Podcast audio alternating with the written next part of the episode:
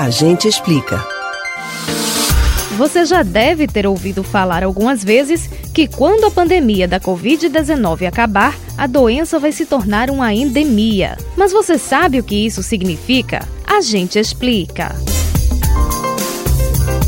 Com dois anos em que esse é o principal assunto no planeta, as pessoas já entenderam na prática o que é uma pandemia. A definição oficial da Organização Mundial da Saúde diz que o termo se refere à disseminação global de uma nova doença, ou seja, é quando uma epidemia que começa em um local se espalha geograficamente, atingindo outros continentes, com contágio sustentado de uma pessoa para outra. Quem analisa os índices de transmissão e decreta que a situação se trata de uma pandemia é a própria OMS. Da mesma forma, a entidade declara quando se pode considerar que o quadro já se desfez. Quando isso acontece, a doença deixa de ser vista como uma emergência em saúde, mas não quer dizer que ela desapareceu. A patologia pode se tornar endêmica. Isso significa que as populações de determinados locais já convivem com ela e que já são esperados certos índices de casos e mortes em alguns períodos do ano.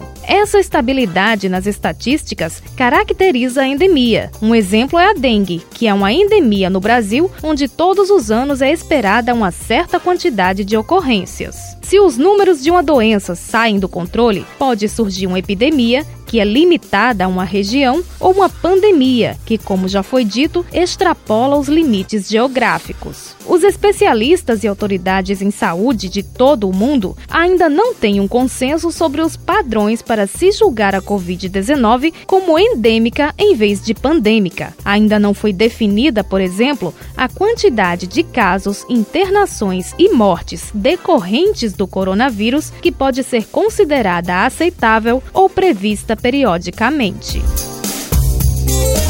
Você pode ouvir novamente o conteúdo desse ou outros A Gente Explica no site da Rádio Jornal ou nos principais aplicativos de podcast: Spotify, Deezer, Google e Apple Podcasts. Betânia Ribeiro para o Rádio Livre.